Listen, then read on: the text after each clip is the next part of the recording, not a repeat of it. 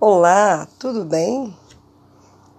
Espero que sim. Espero que você esteja usando os oito remédios de Deus e praticando as coisinhas que a gente tem aprendido aqui nesses podcasts e principalmente, né, como essa jornada é uma jornada é, espiritual, como dissemos aqui outras vezes, sem Deus a gente não consegue fazer nada, não conseguimos chegar a lugar algum se o nosso grande guia, o nosso grande mestre não nos levar, se ele não for primeiro abrir o nosso caminho. Então, hoje é o nosso 22 segundo dia e nós vamos entrar agora em algumas, alguns assuntos diferentes. Nós tivemos aqui duas etapas, né, falando sobre como ter saúde física, depois como ter saúde nutricional, onde nós aprendemos, aprendemos sobre os valores nutricionais dos alimentos e como é importante, né, a respeito de todos os grupos e o que eles fazem e que nós devemos a, a conhecer melhor o nosso corpo para saber exatamente o que ele precisa. Nessa terceira fase, nós vamos falar um pouquinho de como ter saúde emocional. Afinal de contas, nós somos um ser completo, né? Um ser é, que tem precisa de uma saúde física, um ser que precisa de uma saúde espiritual e um ser que precisa de uma saúde emocional, porque tudo começa na nossa mente. Todas as coisas aqui é o grande campo de batalha, né? Pelo bem e pelo mal está aqui está na nossa mente. Então, qual é o lado que nós vamos alimentar mais? Tenho certeza que todos querem alimentar o lado do bem, né? Para que coisas boas aconteçam não somente conosco, mas também para todo, todos aqueles que nos, nos são amados, que nos são queridos. Então, nós teremos aqui mais oito dias nessa nossa jornada falando sobre essa saúde emocional. E o nosso primeiro tema é, vai falar sobre maturidade emocional. Lá no, no, na carta de Tiago, capítulo 3, verso 2, o Senhor fala assim: Porque todos tropeçamos em muitas coisas. Se alguém não tropeça no falar, é perfeito varão, capaz de refrear também todo o corpo. E em Provérbios 11, 30, diz assim: O fruto do justo é árvore de vida, e o que ganha almas é sábio. Então, nesses próximos dias, nós estaremos trabalhando o nosso ser espiritual para que possamos ser uma bênção aos que nos cercam, né? Nossa família, nossos amigos, até mesmo aquelas pessoas que não têm um vínculo direto com a gente, mas que de alguma forma é, nós nos esbarramos com ela. Hoje nós temos aí a internet, a mídia que alcança né, lugares que nós fisicamente nunca conseguiríamos alcançar. Então, é que ao cruzarmos com essas pessoas de alguma forma, nós possamos ser bênção na vida dessas pessoas, né?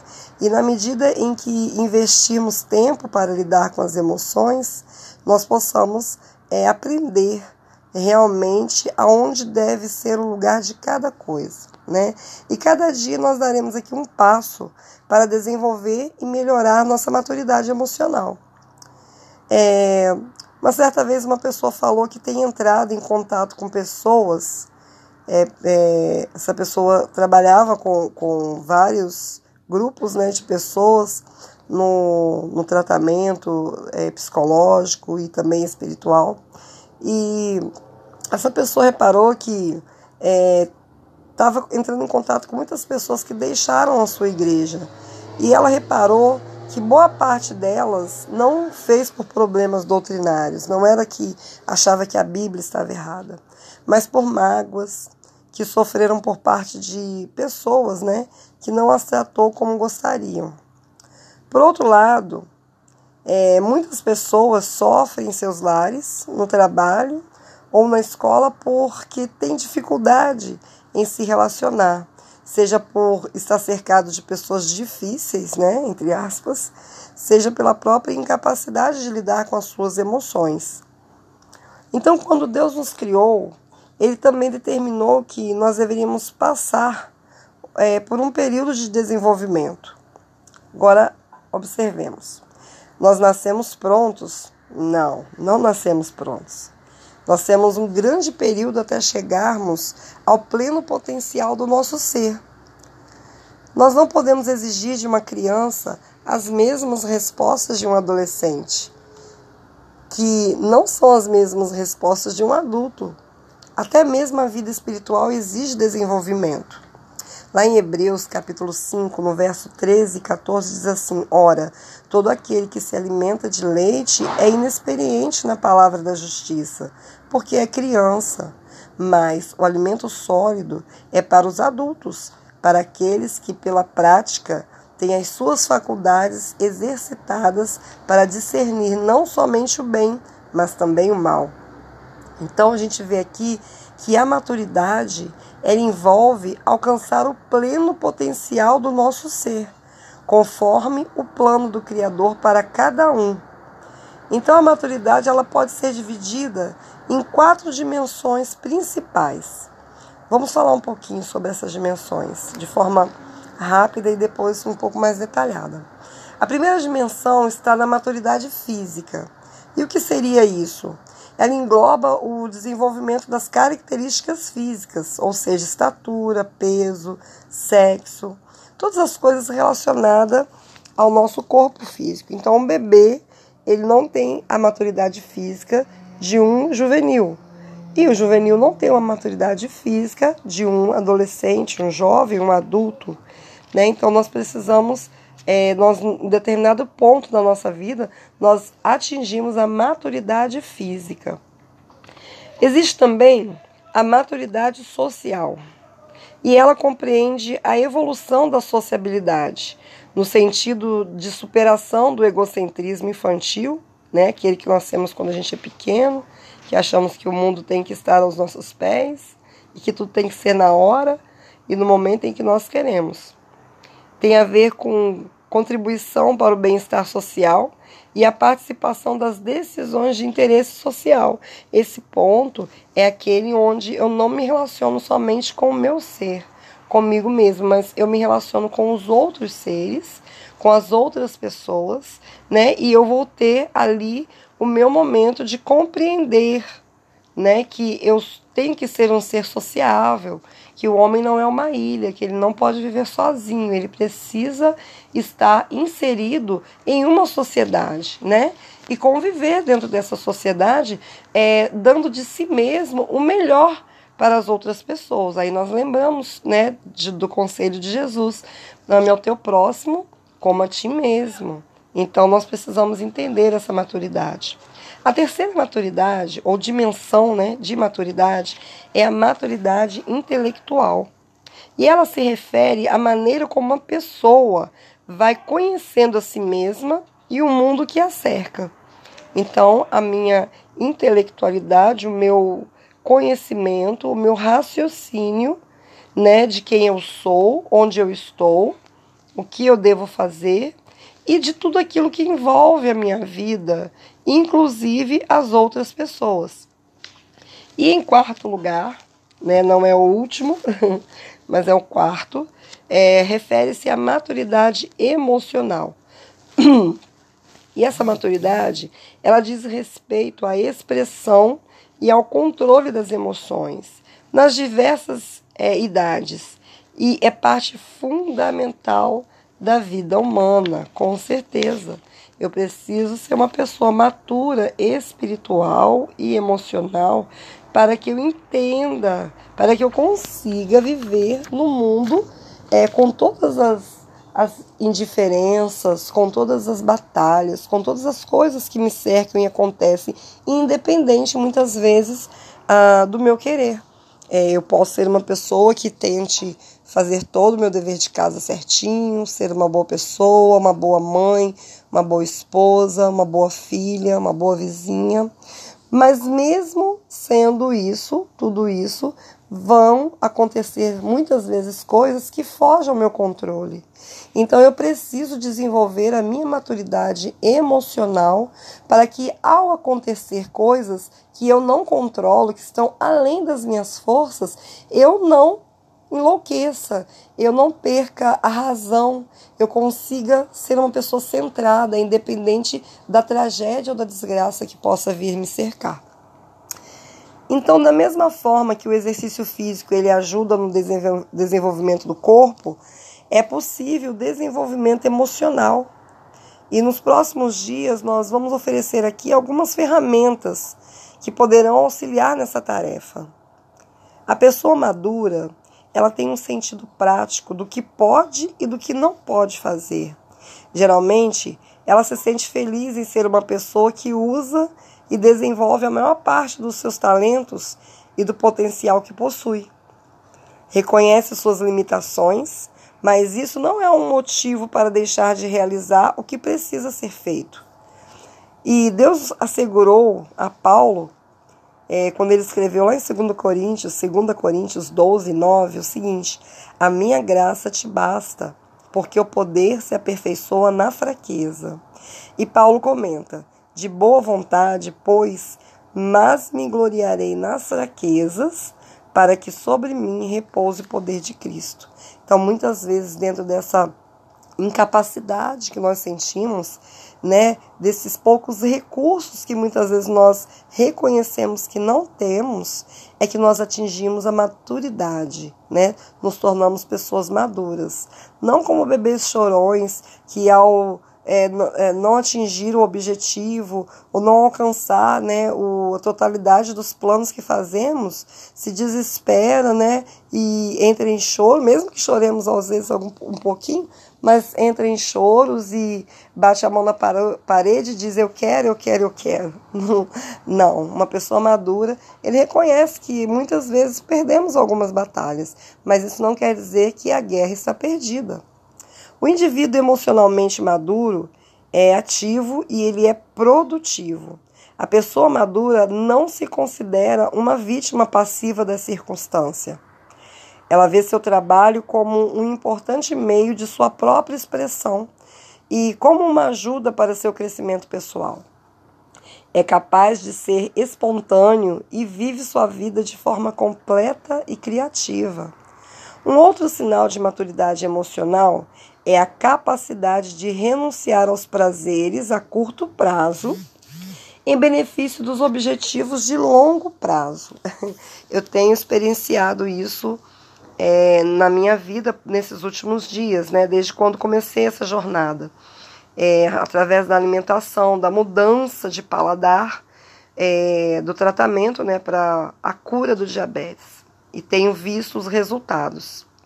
Muitas vezes não é fácil, né? O desejo, a vontade de comer aquele doce, aquele salgadinho frito, né? Aquela lasanha vem forte, mas eu entendo como pessoa emocionalmente é, é, madura que eu preciso desse tempo, eu preciso de mudança para que eu seja uma pessoa curada, uma pessoa saudável. Então, o que eu quero é atingir o meu objetivo a longo prazo. Então, muitas vezes, o prazer de comer alguma coisa naquele momento, né, seria o prazer a curto prazo, que eu teria naquele momento, vai me trazer uma consequência eterna. Né? Então, é, como uma pessoa madura, eu preciso exercer um controle racional sobre as minhas emoções e os meus desejos. Eu não posso desejar, querer e sair pegar, né? Não é dessa forma. E quando alguma satisfação imediata é, entra nos nossos planos, a gente precisa ser capaz de disciplinar e evitar. Então, eu estou numa festa, é, fazendo o meu, o meu tratamento curativo através da alimentação crua, é, vegana. Então, naquele momento, estou servindo ali várias coisas cheirosas, é, que é bom para o meu paladar, mas não é bom para minha saúde. Então, eu preciso ser capaz de me disciplinar. E, se for necessário, por um período de tempo, eu evitar o, o contato social, né? o convívio social, para que eu possa atingir o meu objetivo, que eu faça. Porque logo depois é, eu vou voltar ao convívio, mas agora como uma pessoa curada, com autocontrole, né? E não me sentindo uma pessoa reprimida. Né? Então nós é, não devemos desejar nem querer a autodisciplina escrita, só, mas só a necessária para viver feliz. Lá em 1 Coríntios 6,12, o apóstolo Paulo diz: Todas as coisas me são lícitas, mas nem todas me convêm. Todas as coisas me são lícitas, mas eu não me deixarei dominar por nenhuma, nenhuma delas, ainda que seja alguma coisa boa, mas aquilo não pode me dominar. E agora nós falamos em relação a coisas emocionais. Então, pensamentos, desejos, é, sentimentos, coisas que envolvem essa minha, essa minha área psicológica. Eu não me deixarei dominar por nenhuma delas. Eu vou dominar. Eu não me deixarei ser escrava de nada. Eu serei a dona né, é, das minhas emoções. A pessoa madura, ela pode se, se relacionar com outros sem medo, sem tensão. Tem amigos do trabalho, é capaz de querer pessoas à sua volta e interessar-se por elas. Ela se relaciona bem com os outros e considera sua amizade uma forma de adicionar mais valores à sua vida e à vida de outros. Ela traz bênção à vida de outros. A capacidade de se adaptar às mudanças é outro sinal de maturidade emocional. Isso significa que a pessoa é flexível.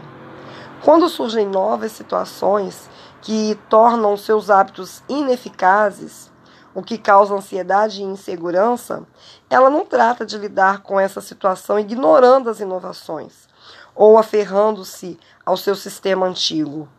Pelo contrário, vê a inovação de forma realista e se adapta às novas circunstâncias, para que sua conduta seja efetiva novamente. Aceita e segue ordens, e quando torna, toma a posição de líder, ela proporciona direção, tendo em grande estima os sentimentos dos outros. Consegue fazer sugestões para melhorar o funcionamento do trabalho sem ressentir-se caso não sejam aceitas. Tiago 3,2 diz: ele nos lembra quem não comete nenhum erro no que diz é uma pessoa madura. Então, é, precisamos ponderar a respeito das nossas palavras, não é? Para que a gente não venha cometer erros. Isso significa maturidade. E a maturidade emocional, ela também pode ser revelada na pessoa que não se envolve em preocupações excessivas, dúvidas irreais, não sonha acordado, nem permite que seja possuído por tristezas constantes. É um ser humano e quando há uma boa razão para sentir-se mal, assim acontece, mas geralmente não o faz sem razão. Nós temos com certeza problemas na vida, mas quando os problemas surgem, os sentimentos de tristeza aparecem, nós lidamos é, com isso de forma real. Está acontecendo, eu estou triste, mas isso não me joga para trás nem me afundo num poço sem fundo, mas me faz refletir caminhos, decisões, escolhas para que eu possa seguir adiante. A pessoa madura emocionalmente, ela não guarda dúvidas concernentes a si mesma, a ponto de ser suspeito aos outros. Ela pode sonhar em algumas situações, mas não substitui sua maneira de viver por estes sonhos. E ao perceber que tem problemas em qualquer área, ela é capaz de buscar ajuda profissional para prevenir alterações em seu bem-estar ou no daqueles que vivem consigo. Nós temos ajudas psicólogos, psiquiatras, e quando nós estamos vivendo, tendo um viver que onde tristezas, é, decepções, fracassos estão se colocando acima das nossas possibilidades, nós podemos sim procurar esses profissionais e dessa forma nós teremos é, orientação no nível daquilo que nós estamos precisando para o momento. Então, nós com essas atitudes nós demonstramos que somos capazes como pessoas maduras emocionais de saber até que ponto eu sou capaz de ir sozinha e até que ponto eu preciso de alguém me ajudando. É, uma pessoa chamada Russell Holt propõe uma dieta para a saúde emocional. A gente está sempre falando aqui de alimentação e nós não devemos alimentar só o nosso corpo, mas também precisamos alimentar a nossa mente. Então existe uma dieta e para que a gente tenha saúde emocional. E o primeiro item dessa dieta é reduza seus desejos de bens materiais. Se não está agradecido e alegre com o que tem, se sentirá descontente, ainda que tenha dinheiro em abundância, pois quanto mais tiver, mais desejará ter. Desse modo, à medida que aumentarem os bens, poderá também aumentar as preocupações. Assim ensinou Cristo, porque onde está o teu tesouro, aí estará também o teu coração. Está lá em Mateus 6, 21. Reduza suas exigências.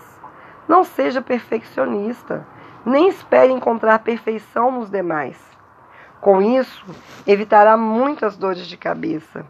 Suas exigências excessivas podem indicar que padece da enfermidade de querer dominar os demais. Pratique a delicadeza. Pratique a arte de esquecer e perdoar, inclusive a si mesmo. Reduza suas fantasias. Saia de seu mundo ilusório. Tenha alvos e aspirações realistas e evitará fracassos e desilusões. A verdadeira felicidade, ela tem uma base sólida Fixe alvos, é, fixe alvos de acordo com seus talentos e possibilidades e trabalhe para tornar realidade os seus sonhos. Às vezes nós viajamos né, em desejos e construímos é, mansões e impérios e tiramos nosso pé do chão. Podemos fazer planos, sonhar sim, desejar sim, mas nós precisamos estar com os nossos pés bem firmados no chão para que ao não realizar esses sonhos, a gente possa entender que não é naquele momento e não é aquilo muitas vezes para nossa vida. Reduze suas dívidas. Afaste-se do perigo das dívidas, perigo financeiro, mental e emocional. Você conhece alguém que deve que deve e é feliz que tem dívidas e é feliz? Eu não conheço. Reduza suas dívidas e aumentará seu senso de segurança. Reduza suas dependências do que é externo. Muitos se sentem aborrecidos porque dependem demasiado do rádio, da televisão, da internet. Se desejar ser mais feliz, viva cada dia dentro do programa de Deus. Utilize mais as mãos e a cabeça.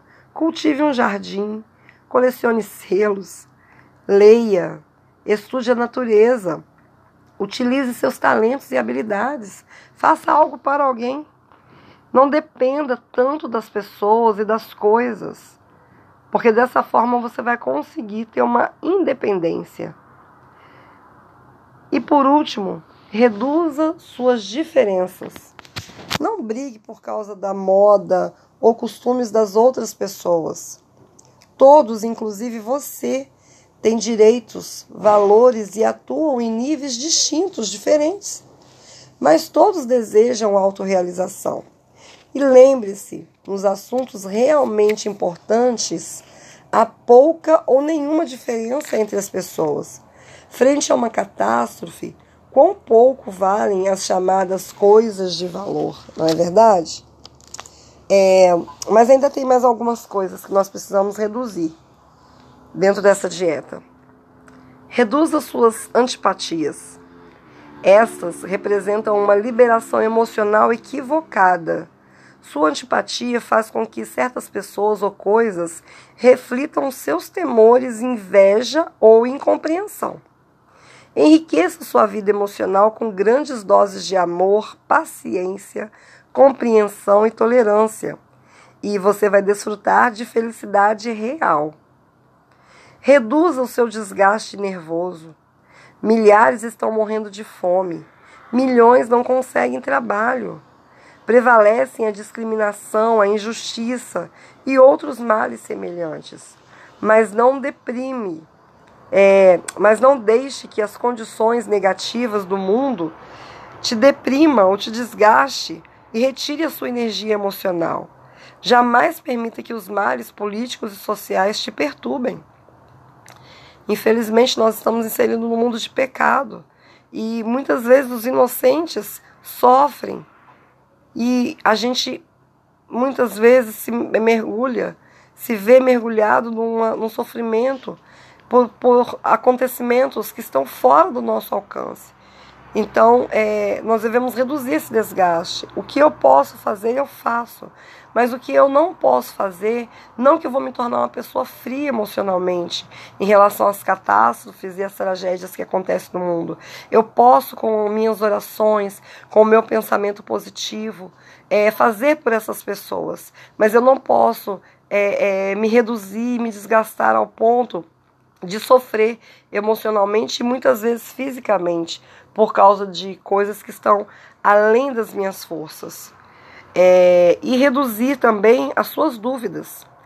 Quer viver infeliz? Duvide de todos e de tudo, e até de você mesmo. As dúvidas e suspeitas poderão fazer de você um verdadeiro paranoico.